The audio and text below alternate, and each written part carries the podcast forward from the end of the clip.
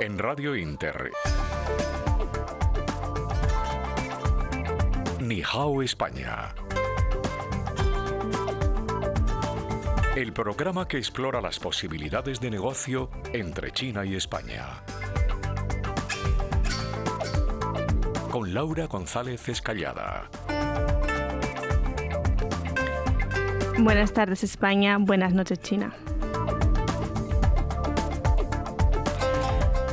Comenzamos el último programa del año de Nihao España, un programa muy especial en el que además de hacer balance de, de, todas aquellas personas que han pasado por el programa y que nos han enseñado un poquito más de cerca la realidad y posibilidades empresariales entre China y España, conoceremos también más de cerca las posibilidades de turismo, educación y cultura.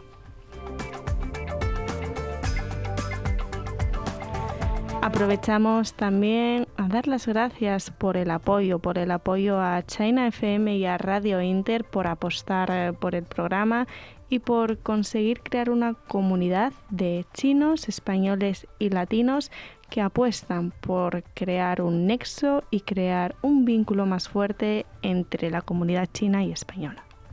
En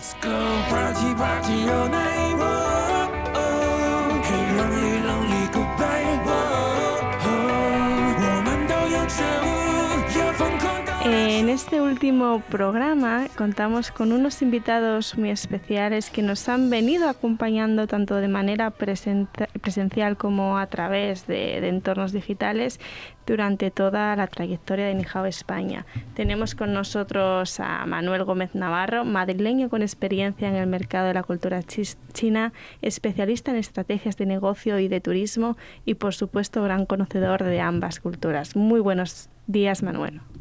Hola Laura, ¿qué tal? Muchas gracias por invitarme. También tenemos hoy con nosotros, una vez más, repite con nosotros a Emily, profesional trilingüe de marketing B2B, gestión de eventos y relaciones públicas. Tiene gran compresión de la cultura española y también con conocimientos de la cultura americana y, por supuesto, profesora de chino. Muy buenas tardes, Emily. Hola, buenas tardes. ¿Qué tal? A lo largo del programa también se incorporará con nosotros eh, la fundadora de la revista cultural científica Bambú, Dragones y Tinta y especialista en el mercado y desarrollo de negocios chino-español, Belén Dorado.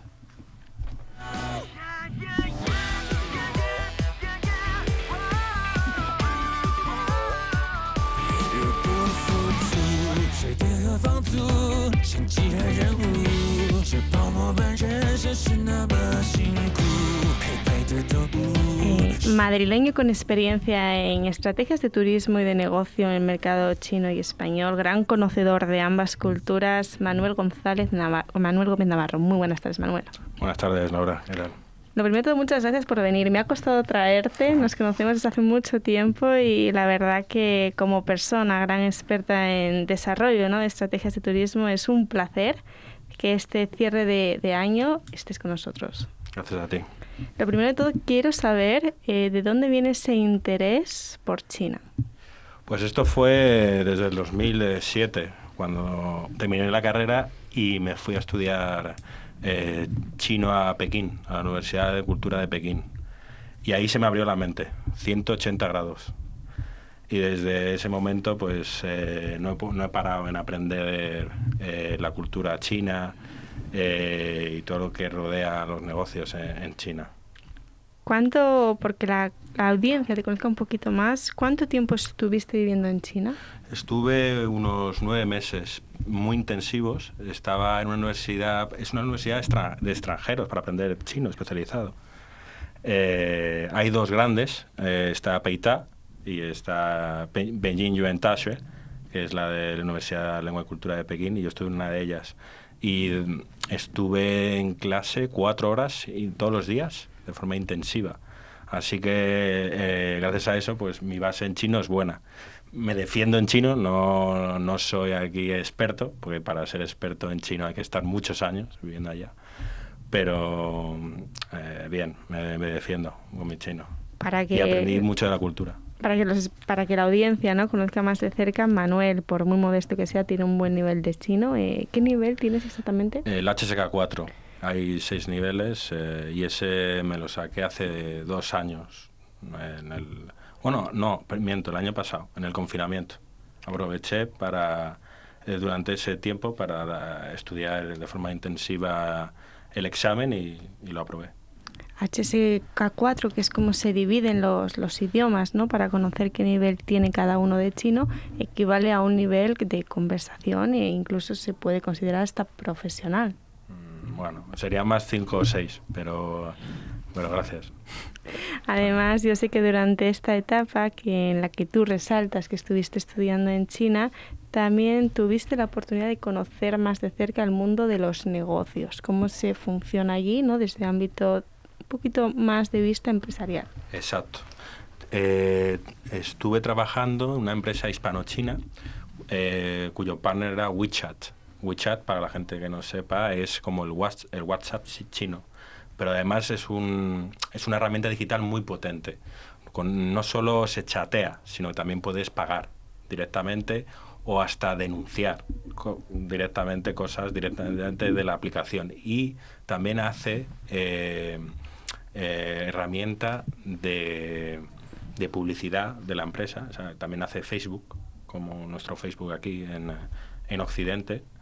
Y, mm, es un arma digital muy poderosa en China. Constantemente en China se utiliza. ¿no? Y yo trabajé eh, en una empresa que se dedicaba al marketing especializado, al marketing chino y al método de pago chino WeChat Pay. Y ahí aprendí, aprendí un montón sobre las herramientas digitales que se usan en China y cómo atraer al turista chino aquí. Y Madrid, por ejemplo, es para mí de las ciudades más importantes eh, para, el turismo, para el turismo chino. Pero para eso hay que hacer unos cambios eh, que a nivel gubernamental en Madrid tendrían, tendrían que hacer. Eh, la verdad que escuchándote, ¿no? Pones asuntos cuanto menos interesantes. Por un lado, tema de estrategias de marketing digital en China. Es importante que la audiencia conozca que, que marketing digital no funciona de la misma manera en China que en España, principalmente porque las redes sociales occidentales no están, no se tiene un acceso total allí, se depende de una VPN. Y sí que es verdad que el ámbito de cómo funciona la comunidad, ya sea en un WeChat, en un Donghua o en redes sociales chinas, es distinto. Pero volviendo, ¿no? que es un poquito el ámbito que a mí me gustaría que reflexionemos al tema de turismo, vamos a hablar de, voy a hablar en plural, porque coincidimos aquí en muchos puntos, ¿por qué Madrid ha de ser considerada el epicentro del turismo chino de negocios? Primero, porque el, el, turista chino no es el típico turista de sol y playa. No, no nos gusta ni tomar el sol ni nada la playa. Les gusta una ciudad urbana donde puedas comprar, compras de lujo, que tenga historia. Madrid tiene mm, muchos años de historia, más de cinco siglos. Desde que Felipe II trasladó la corte aquí en el siglo XVI a, a Madrid, o sea, imaginaos cuánta historia tiene, ¿no? Eh, de hecho, por ejemplo, para dar ahí una estadística, el monumento más visitado del turista chino es el Palacio Real, porque tiene mucha historia y además tiene como un gran poder, ¿no? Real, realeza, ¿no? Y por eso Madrid tiene esas características que para el turista chino es eh, muy bueno. Eh, podría ser Madrid eh, la capital europea para el turista chino sin, sin, lugar a dudas. Lo que pasa es que hay que hacer unos cambios como usar las herramientas digitales adecuadas para dar a conocer mejor Madrid. intensificar, pues eso, que tenemos un, turismo de compras de lujo increíble. Tenemos muchos aquí centros para comprar artículos de lujo. Eh, está Serrano, la, la, Milla de Oro, está la, eh, Rozas Village, está hay centros comerciales por, por todo Madrid eh, de lujo, pero lo tenemos que ambientar hacia el turista chino, utilizar esas herramientas, por ejemplo, utilizar el método de pago chino, WeChat Pay, utilizar Alipay, oye, a lo mejor estoy diciendo muchas marcas, pero es lo que utilizan, son las herramientas que, que utiliza el turista chino, ¿no?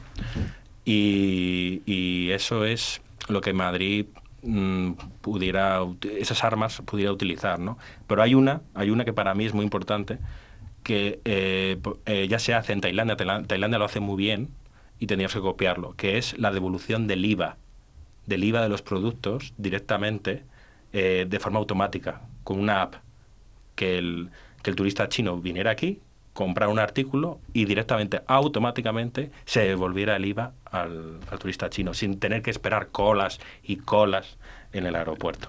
Y en la línea de lo que vienes defendiendo y argumentando, según el último estudio de Tour sobre las características que busca el turista chino a la hora de, de elegir destino, prioriza seguridad del lugar, tiendas, herencia cultural, deporte y por último, y cada vez subiendo más posiciones, cultura culinaria. Estas características, si analizamos bien España, son propias de la capital, de Madrid.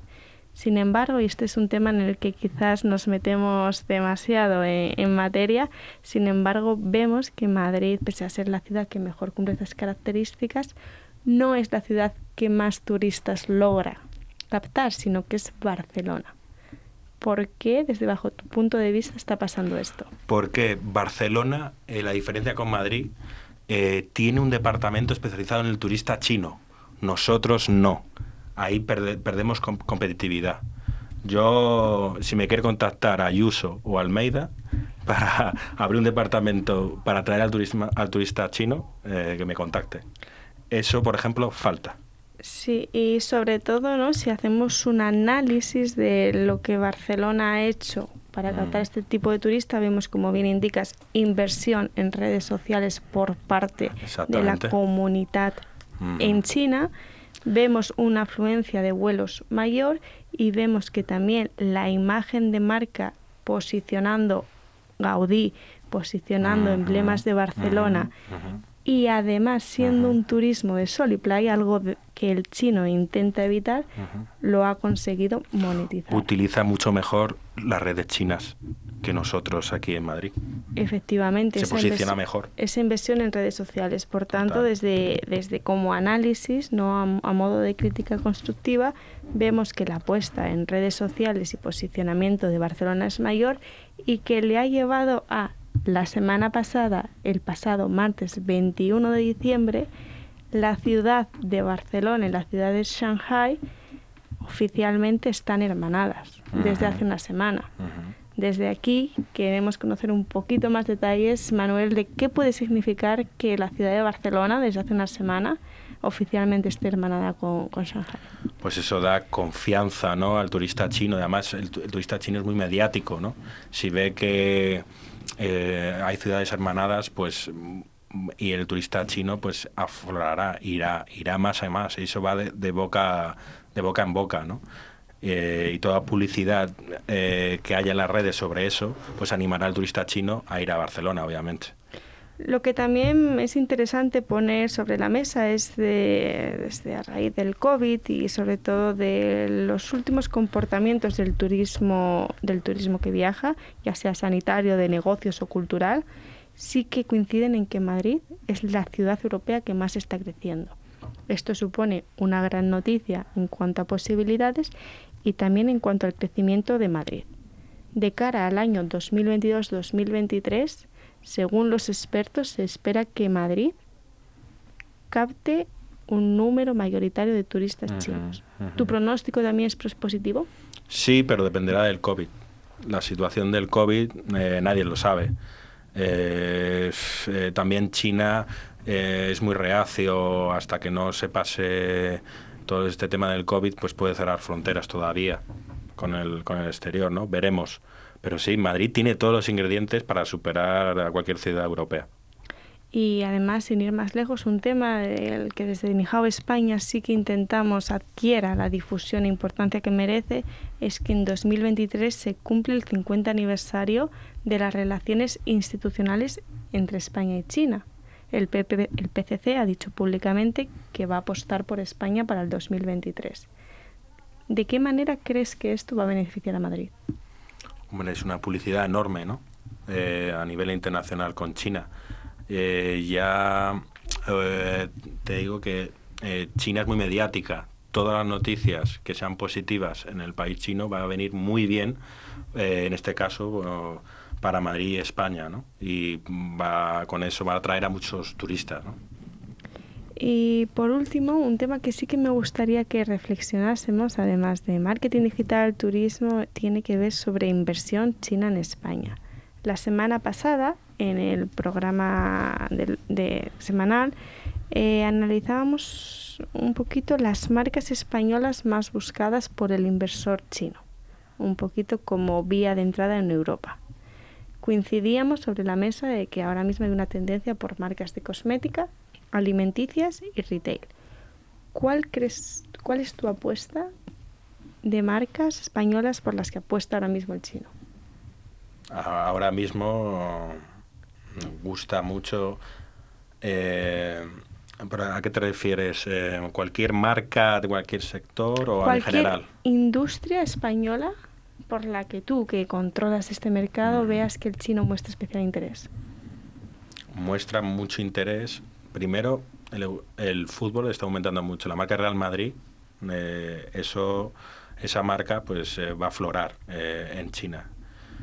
por el tema de que tiene pues la liga es, una de las mejores del mundo y el Real Madrid a nivel internacional pues se mueve muy bien, ¿no? la marca Real Madrid es una de ellas. Luego, mm, tema de, por ejemplo, de ropa, Inditex podría ser eh, una de las marcas, a, nivel además, ellos han metido mucho dinero, mucha inversión en marketing digital y entre ellas en, China. Eh, esas dos marcas yo las veo muy bien posicionadas, ¿no? por ejemplo, en, China. Eh, Cuanto menos interesante la reflexión de, de Manuel. Y ahora vamos a conocer un poquito más de cerca cuál es la opinión de Emily sobre todos estos temas.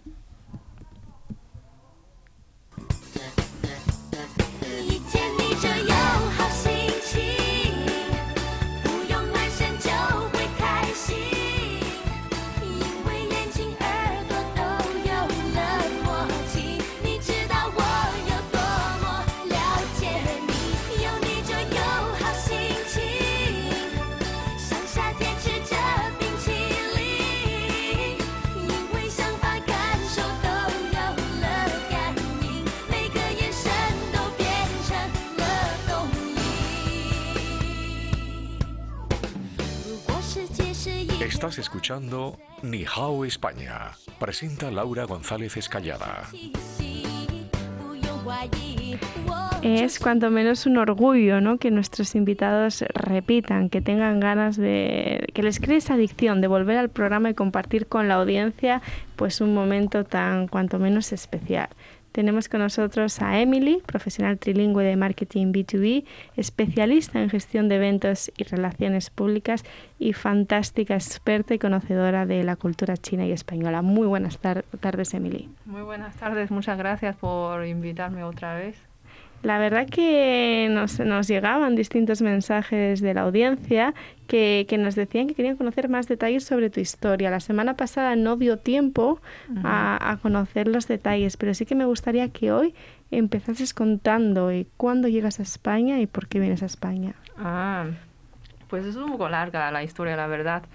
Porque yo de pequeña, de pequeña em, quería ser traductora o intérprete, porque me, me atraía mucho eh, los idiomas y, me parecía muy interesante la interculturalidad. O sea, en aquel entonces no existía esta palabra, pero, pero ya sí, ya me interesaba. Entonces quería, cuando estaba en el bachillerato, ya quería estudiar un idioma. Pero no sabía qué idioma estudiar. Entonces, cuando tenía 16 años, fui a un programa de intercambio y eh, fui a Estados Unidos. Entonces, durante estos cuatro meses estudiaba, estudiaba en un colegio eh, americano, como si fuera un niño local. Entonces, ahí en, Estados Unidos es muy común que vengan estudiantes extranjeros a estudiar en su colegio, colegio público normal. Entonces, para apoyar a los estudiantes que no son nativos de inglés, y que vienen de fuera, pues les ponen eh, una hora de estudio, como aquí una hora de estudio, pero eh, ahí juntan todos los estudiantes extranjeros. Entonces cada semana estuvimos dos horas de estudio con todos los recién llegados no nativos. Entonces ahí se veía muy se veía mucho el estereotipo de todas las culturas. Por ejemplo, podías ver una mesa llena de, de asiáticos, todo el mundo haciendo deberes. Una mesa eh, con, alumnos rusos, bielorrusos sentados ahí, sin hablarse entre ellos. Había dos hermanos polacos que solo hablaban entre ellos y jugaban al ajedrez todo el tiempo.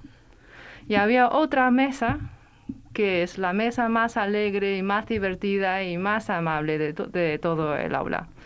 Entonces, yo iba a esa mesa y, sin conocerme siempre me hacían el gesto de venga, venga, siéntate con nosotros, ponte aquí, al lado mío, no, no, al lado mío.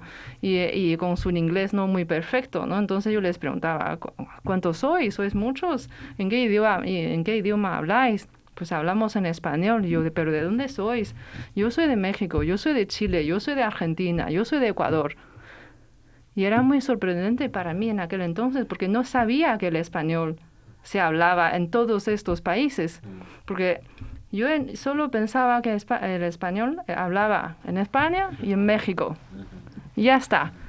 Entonces, de aquel entonces ya decidí, ese es el idioma que quería estudiar, porque es un idioma que te da acceso a tantas culturas y tanta gente tan amable y alegre, ¿no? Me encanta escuchar, ¿no? Cuando las invitadas, nos pasaba con Xiaolin, la gran sinóloga china que reside aquí en Madrid, nos comentaba esa ilusión que muestran por nuestro idioma y también ese vínculo que, en muchos casos se, se desconoce, que es con Latinoamérica. España y Latinoamérica, la verdad que tenemos una excelente relación en la que en muchos ámbitos nos complementamos. Aprovechando que estás aquí hoy, que está Manuel aquí, y que es el último programa del año, queremos hacer un poquito cierre, ¿no? Y para hablar un poquito de esa oportunidad o posicionamiento de Madrid y China, quiero que me digas que a ti, en primer lugar como turista y en segundo como persona que desempeña su labor profesional aquí, ¿qué tiene Madrid como principal éxito? Yo creo que la, la inclusión social de los, eh, de los eh, eh, extranjeros, digamos, porque mm, hay índices que hablan sobre la experiencia de todos los emigrantes, todos los expats, ¿no? Los, la gente que no vive en su propio país. ¿Y en qué país se vive mejor la gente que extranjera? Pues Madrid es de los tops, tops en todos los, en, bueno, no en todo, pero casi en todo. Si no es el número uno del mundo, número dos, por lo menos entre los, los, los primeros tres. ¿no? Entonces, sobre todo la, la sensación la, acogedora que te sientes como extranjera aquí y la apertura de la ciudad, la, las actividades que tienen, las oportunidades que te, que te ofrecen aquí. La verdad que cuando los invitados ¿no? de otros países habláis tan bien de Madrid nos hace cuanto menos ilusión y nos llenamos de orgullo el saber que gente de fuera se siente tan acogida. También, eh, ya aprovechando que es el cierre de año y que el año nuevo chino está al caer, quiero que compartas un poquito con, con la audiencia qué es el año nuevo chino y qué es lo más especial del año nuevo chino. Vale, pues el Año Nuevo Chino, eh, en China le llamamos eh, Chunjie, que es la fiesta de primavera. Realmente todavía no es primavera, pero, pero se llama así, ¿no? Como que el invierno llega, llega a su extremo y después ya empieza todo de nuevo. Entonces, eh, según el año lunar o el año lunar chino, pues eh, cada año cambia un poco la fecha del año nuevo chino y, según la región china, cada, cada región tiene sus tradiciones para celebrar esta fiesta, que es la fiesta más importante de, China en todo el año. Además, uno de, lo hablábamos en el programa de la semana pasada, ¿no? Una de las características de esta festividad, festividad es que el chino viaja y viaja de manera masiva. Es la época del año que se aprovecha para hacer los viajes más largos, pero que sin embargo, a raíz de la situación del COVID, se ve obviamente parada. ¿Por qué tiene el chino esta necesidad de viajar durante el año nuevo chino? Pues mm, como ya sabemos, China es un país muy grande. Entonces, igual que todos los lugares, la gente, los jóvenes, durante, bueno, para buscar más oportunidades, eh, van viajando a otros lugares. Entonces, igual aquí, por ejemplo, una persona de pueblo eh, puede ser de un pueblo de Galicia, un pueblo de León, pues viene a Madrid, va a Barcelona, va a Sevilla, eh, va a Salamanca a trabajar. Y luego, pues lo normal en el Año Nuevo o Navidad vuelve a su pueblo. Pues en China, el Año Nuevo chino es igual solo que su pueblo puede que esté a 20 horas de tren, ¿no? de distancia. Entonces las, estaciones de tren se llenan. Se, llenan, se llenan. Pero, inmenso. Yo coincidí en el Año Nuevo Chino y a lo mejor en lo que es la estación de Atocha en Pekín había, pues, no sé, mm, casi un millón de personas, dos millones de personas. Claro, se vacía la ciudad, porque en Pekín a lo mejor hay 22 millones de personas viviendo ahí pero la mitad o más de la mitad igual mm, durante el año nuevo chino vuelve a su, a su mm. origen o familia de sus... Unos cogen el autobús, otros el tren, otros el avión, ¿no? Otros avión, otros en coche. Entonces en todos los sitios están todo, todo llenísimo. Y también es importante comprender que es una época del año en la que el chino viaja, pero como indicáis los dos, viaja dentro de China por lo general. Normalmente es para volver a su pueblo, igual que la Navidad de aquí, ¿no? Hay gente que aprovecha la Navidad y Año Nuevo y Reyes para hacer un puente o unas vacaciones para viajar, pero primero a tu pueblo, ¿no? Y el Año Nuevo chino primero a tu pueblo. E, eso es así, pero me llamaba la atención hace poquito, viendo las estadísticas, ¿no? que decían que destinos como Sanya, Hainan, cada vez ganan más adeptos para esta época del año. Sí, sí, Hay que explicar a la audiencia que Sanya es un paraíso dentro de China, una isla maravillosa que en tiempo récord se ha convertido en mucho más que un Hawái chino. Sí, sí, es como un Hawái chino. Entonces, después de tu pueblo, ya unos días para ti. Entonces, estos días que hay que hacer, pues ya... Isla Canarias, ¿no? Sí, evitar Canarias, el frío, China. Evitar el frío, porque en China hay sitios que hace, bueno, en mi ciudad, en Pekín, ahora hace 10, 10 bajo cero. Hay, hay, sitios más. Yo tengo amigos que son del noreste de China que hace 25 bajo cero, 30 bajo cero. Entonces, si tienes una semana, pues hay que aprovechar. Después de esta clase magistral sobre Año Nuevo Chino y destinos, vamos a dar paso a nuestra siguiente invitada del programa. En Radio Inter, Nihao España, el programa que explora las posibilidades de negocio entre China y España. Con Laura González Escallada.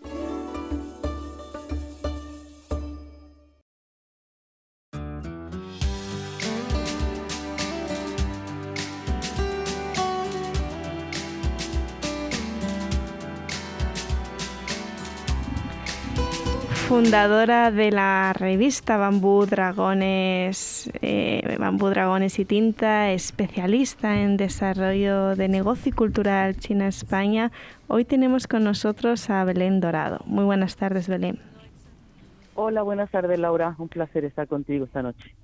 Lo, lo, primero de todo, muchísimas gracias por estar aquí hoy. Yo sé que tienes una agenda prácticamente imposible, pero es muy especial para nosotros que participes en este que es el último programa del año de Nijao España.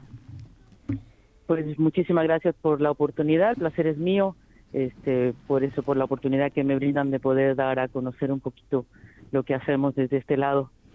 Bueno, lo primero de todo, la audiencia, que, gran parte de la audiencia, y estoy seguro que, segura que ya te conoce, Belén es la fundadora de la revista Bambú, Dragones y Tinta, que, se encarga principalmente de, actuar también ¿no? como puente entre la cultura china y España. ¿Es así, Belén? Sí, así es. Este, bueno, la revista se fundó, yo eh, soy granadina, residí durante 14 años en México, entonces en México vi la oportunidad, eh, un nicho muy grande de comunicación entre China y México. Entonces la revista surgió en un principio como un enlace entre el país mexicano y China, pero viendo las posibilidades que el mundo hispano tiene, eh, se pensó en la posibilidad de ampliar. Entonces es una revista que se dedica al mundo hispano, está escrita por colaboradores de habla hispana, entonces pretende ser un puente, como bien dices, eh, de intercambio, de difusión, de expertos, de conocedores de la cultura china que quieren compartir sus ideas con la comunidad de lectores que tenemos actualmente. Desde España eh, se observa más interés por la parte latina mexicana por vincularse a China que es un poquito el ámbito en el que tú comentabas, iniciaste tu proyecto. Sí, como te digo en principio, pues sí, la revista surgió desde México y pues en México sí hay mucha mucho interés últimamente más se está viendo que China está teniendo una gran este, presencia y quiere tener más presencia aún en la América Latina. Ah, yo soy del punto de vista de que el nicho de oportunidad del habla hispana, eh, somos muchos los países que hablamos español, que hablamos castellano, entonces es un gran, gran nicho de oportunidad para China. China lo está sabiendo ver, se está adentrando, está teniendo mucha presencia de centros Confucio en muchas ciudades de América Latina, está teniendo mucha presencia tanto económica como tecnológica, como industrial, empresas se están yendo hasta allá, están invirtiendo muchísimo y todo eso es algo que España debiera de ver también. España yo creo que está un poquito apartada en ese lado de, del mundo de habla hispana de América Latina y creo que uniendo esfuerzos se pueden conseguir y lograr grandes cosas en esta relación intercultural entre el mundo hispano y, China, donde pues España lógicamente tiene gran presencia. Sin duda, Belén, no podría estar más de acuerdo contigo. El objetivo de Nijao España no es ser críticos y, ¿no? y ser negativistas en cuanto a estas relaciones, sino propiciar una mejor relación entre China y España. Como comentas, y mira, viniendo un poquito en la línea de ese interés geoestratégico, la semana pasada comentábamos, analizábamos el interés de España para China en las relaciones con Latinoamérica. ¿Tú crees que China ahora mismo tiene un interés especial en España como punto de llegada a, Latinoamérica? Sí, lógicamente eh, España es un punto importante al ser un país de habla hispana dentro de Europa, pues sí se proyecta, proyecta como como un nexo de unión y como dices una es una entrada para ya tiene mucha presencia China, es un hecho, no podemos negar que la presencia de, China en España es un hecho, lleva mucho tiempo ya actuando aquí, pero siento que también está viendo ese nicho de oportunidades en América Latina, es por eso que, que considero y hago hincapié en que España también debiera de mantener esos lazos de unión con Hispanoamérica, eh, fortalecer sus lazos en cuanto a inversiones, en cuanto a tecnología, en cuanto a cultura, y en esa interculturalidad y en ese intercambio de opiniones, intercambio de pues de, de flujos, ¿no? Hay mucha migración, hay mucho mucha gente que va y viene, hay muchos intereses, muchas relaciones entre ambas partes del mundo y España lógicamente podría aprovechar ese nicho que China está viendo en América Latina para hacerse más presencia aún en China y ser la puerta de entrada a Europa desde el punto de vista de, de China, de sus inversiones y de toda la, gran apertura que está teniendo ahorita y las grandes inversiones que China proyecta en el mundo, como estamos viendo últimamente. Y para que la audiencia ¿no? pueda tener la imagen real de, de las posibilidades que, que, esta realidad podría ofrecer, ¿qué podemos hacer para que España gane más peso en materia de posicionamiento en China? Eh, buena pregunta.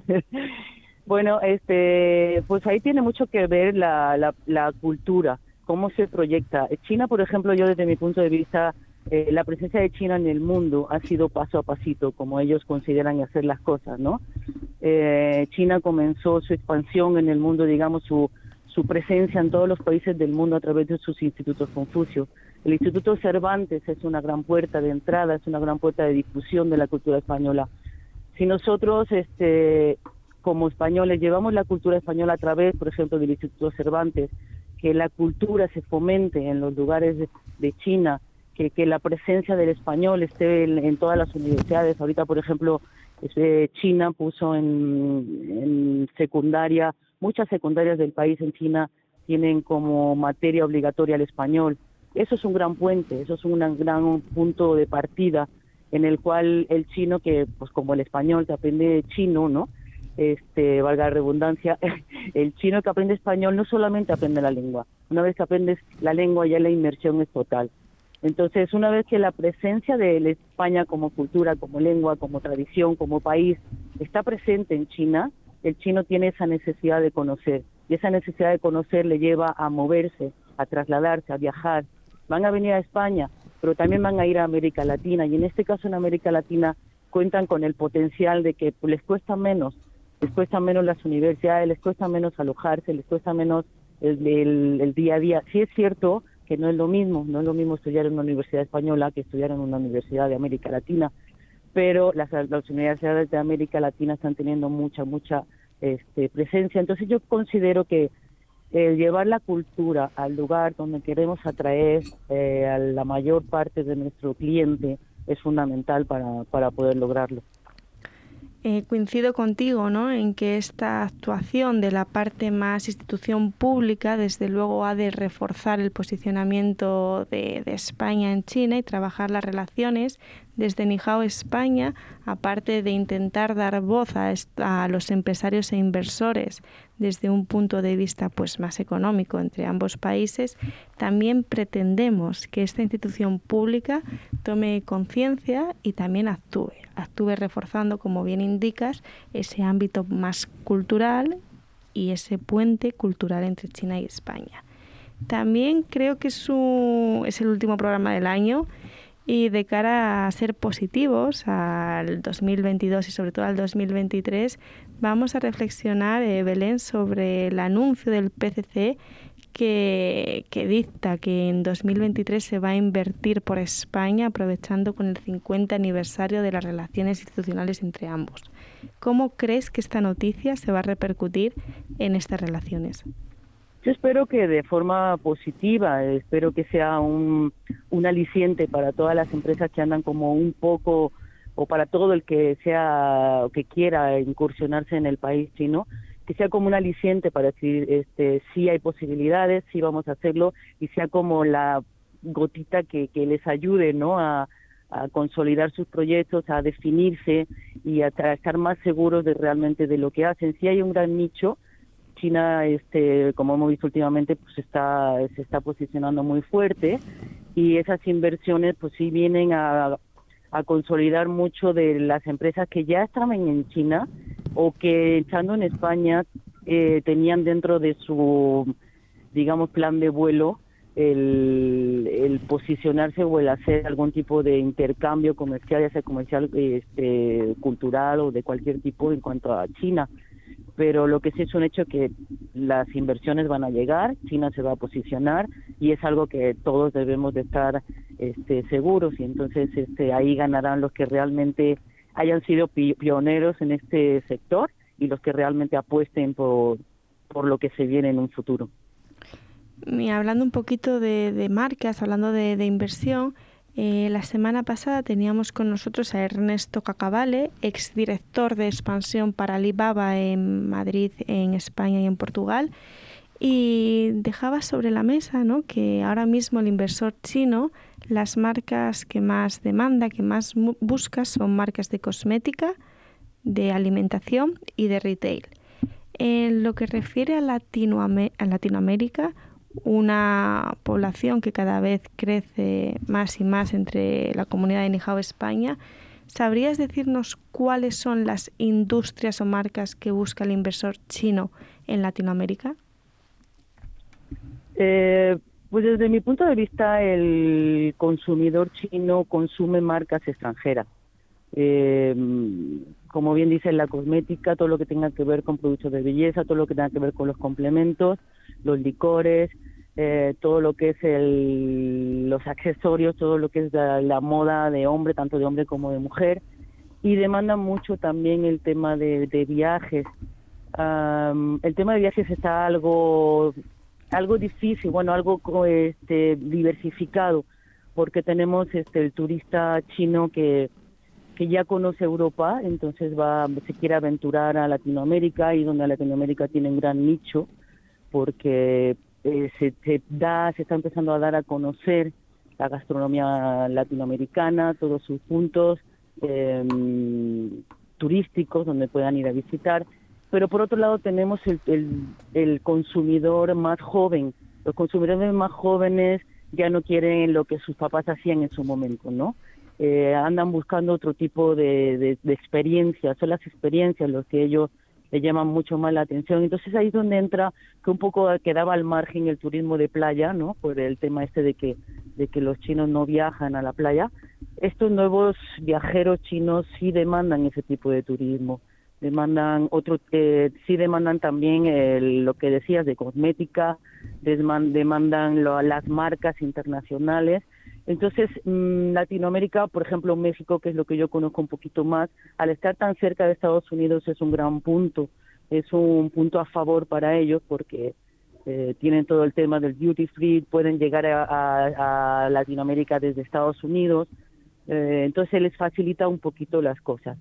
Eh, desde mi punto de vista, ciertamente todo lo que los productos que tú me dices em, relacionados con, con, este es lo que yo le, lo que yo hablo del, del cuando regresan a su lugar de origen. El chino cuando viaja y regresa quiere quiere dar a conocer lo que era aprendió. Entonces la experiencia es algo muy importante que tenga una experiencia que luego pueda contar a su regreso Belén, es, sin duda es una, voy a decirlo así, una delicia escucharte y conocer más detalles sobre la realidad no solo de España, sino de Latinoamérica frente a China. Eh, de cara al año que viene, aunque queden unos días, me encantará tenerte presencialmente en el programa. Muchas gracias por estar hoy con nosotros.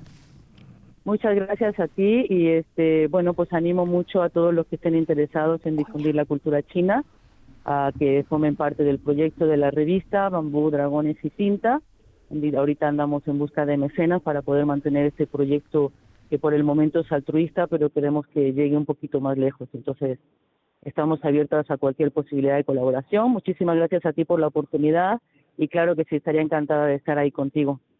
Gracias, Belén. Eves Sibanja es la primera empresa hispano-china especializada en la difusión y certificación del producto orgánico y ecológico en China. En un mundo especializado, el producto ecológico ha llegado al mercado chino para quedarse. China representa ya el cuarto mercado mundial en consumo de productos ecológicos, afianzando una tendencia ascendente desde hace más de 15 años. Ebez Chibanja es una empresa comprometida y fuertemente especializada en este segmento en el ámbito agroalimentario, así como en la difusión y eventos ecológicos en China. Ebez Chibanja cuenta con experiencia en el proceso de certificación y homologación ecológica en China, bajo el control y certificación del Centro Chino para el Desarrollo de los Alimentos Orgánicos y Tecnológicos. Nihao España. Presenta Laura González Escallada. Último día del año, mañana ya termina el 2021 que sin duda nos ha dejado una red de, contactos y de profesionales que trabajan por las relaciones empresariales entre China y España magnífica. Damos eh, comienza la última parte del programa en la que vamos a contestar las preguntas de la audiencia y vamos a, comenzar reflexionando un poquito sobre el Año Nuevo Chino.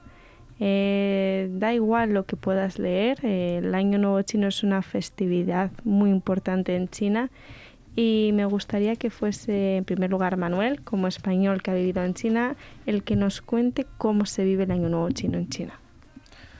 Sí, yo por ejemplo, eh, cuando ya llegué a China, coincidí con el Año Nuevo Chino, justo era la primera semana, ¿no? y me impresionó porque no había, por el día no había nadie en la calle. Era como yo me veía, eh, me recordaba como la película Vanilla Sky, cuando eh, la Gran Vía está completamente vacía, pero ahí no es una Gran Vía, no, son como tres o cuatro Gran Vías, porque la calle es súper ancha. Y yo me veía solo, solo, yendo a, a mi casa y a la residencia, ¿no? En China, ¿no? Y eso ya me impactó fue el, ya el primer día, ¿no? Y yo preguntando, ¿pero la gente dónde está? ¿Dónde está? Y, me decía la gente de la universidad, no, es que son vacaciones, no hay nadie en la calle, no hay nadie en la calle. Eh, me impresionó. Bueno, y yo eh, tuve la suerte que lo celebré justo la noche del Año Nuevo Chino con una familia china. y aprendí mucho de la cultura. Em, me acuerdo que en esa noche empezaron a tirar petardos, fuegos artificiales, pero era impresionante, el, eh, parecían cohetes, un ruido ensordecedor y ahí no pasaba nada, eran como bombas.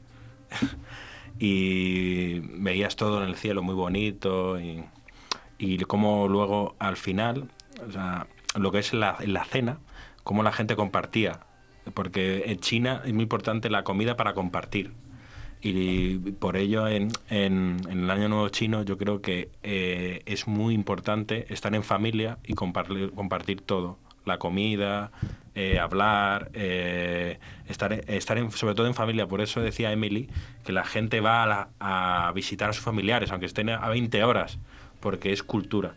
Y en la línea de lo que vienes diciendo y que también hay que resaltar, el Año Nuevo Chino es una época en la que se come, se come y se come. Es una época en la que se come muchísimo. Emily, ¿tú dirías que en esta época la gente engorda o, no? Sí, igual que la Navidad. Yo diría que es muy parecido a la Navidad de aquí, ¿no? O sea, en este sentido, la cultura china y la cultura española no se distinguen mucho porque mm, pues eh, en estas épocas se reúne toda la familia, se reúnen todos los amigos, cuando se reúnen todos, pues inevitablemente hay mucha drama, hay familias que empiezan a romper en, en, jaleos y en, discusiones, pero hay familias que, que tienen mucha alegría, pues igual, igual que aquí. Y eh, yo entiendo eh, mucho lo que dice Manuel sobre la experiencia, porque yo también estudié en la Universidad de Lengua y Cultura de Pekín.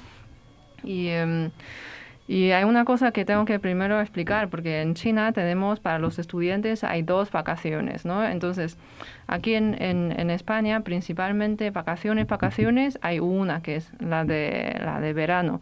Entonces tienes dos meses, o sea que son ocho semanas o seis, bueno, nueve semanas, nueve semanas, ¿no? Todo el año, de, todo el mes de agosto, todo el mes de julio y una o dos semanas de de junio, que son nueve, eh, nueve semanas o diez semanas. En China son tres semanas en invierno para el Año Nuevo Chino y cinco semanas en verano. Entonces, los, las tres semanas que estuviste tú en, eh, en pues eh, todos los estudiantes se volvieron a su pueblo, los profesores también, y además Beiyue, la universidad donde estudió es, estaba en un barrio, bueno, un barrio que se llama Utaoko, donde se reunían muchas universidades. Eh, al principio, pues eh, había ocho universidades, luego empezaba a ser 10, 15, y claro, los estudiantes en vacaciones lo que hacen es volver a su, a su casa. Entonces... Impresionante, yo vivía solo en una calle enorme, eh, no podía preguntar a nadie, pero al final llegué a la residencia y y antes de que termine este último programa, también quiero recordar que el 2022 va a ser el año, el año del tigre. ¿Qué significa que sea el año del tigre? Pues no sé, eso es un poco como los horóscopos. Cada persona tiene sus, sus, eh, sus explicaciones o sus eh, pensamientos, pero yo eh, tengo que explicar una cosa que es el año que se llama, en chino se llama Penmingnian. Penmingnian es el año que naciste tú. Es decir, si tú naces en el año de tigre, 12 años después, cuando cumplas 10, 12 años, es año de tigre otra vez. Entonces, en China siempre decimos, en este año, cuando te toca 12, 22, 36, 48, estos años que son tus penmingnians, o sea, que, que, se, que toca otra vez tu año, tienes que tener mucho cuidado, llevar cosas rojas para traer buena suerte. Ah, Desde aquí animamos a toda la audiencia a que hoy y mañana se pongan todo lo rojo que encuentre y también vamos a despedir el programa y despedimos también el año. Damos las gracias a toda la audiencia que nos ha seguido y que ha hecho posible que Nihao España siga creciendo. Damos las gracias a todos los seguidores de LinkedIn que por tercera semana consecutiva LinkedIn nos ha felicitado y os animamos a que comencéis el año 2022 con nosotros. Gracias, gracias a los invitados y gracias a todos por participar en un proyecto que de verdad está transformando el mundo chino y español. Muchas gracias. Muchas gracias, Laura. Feliz año. Xin Kuai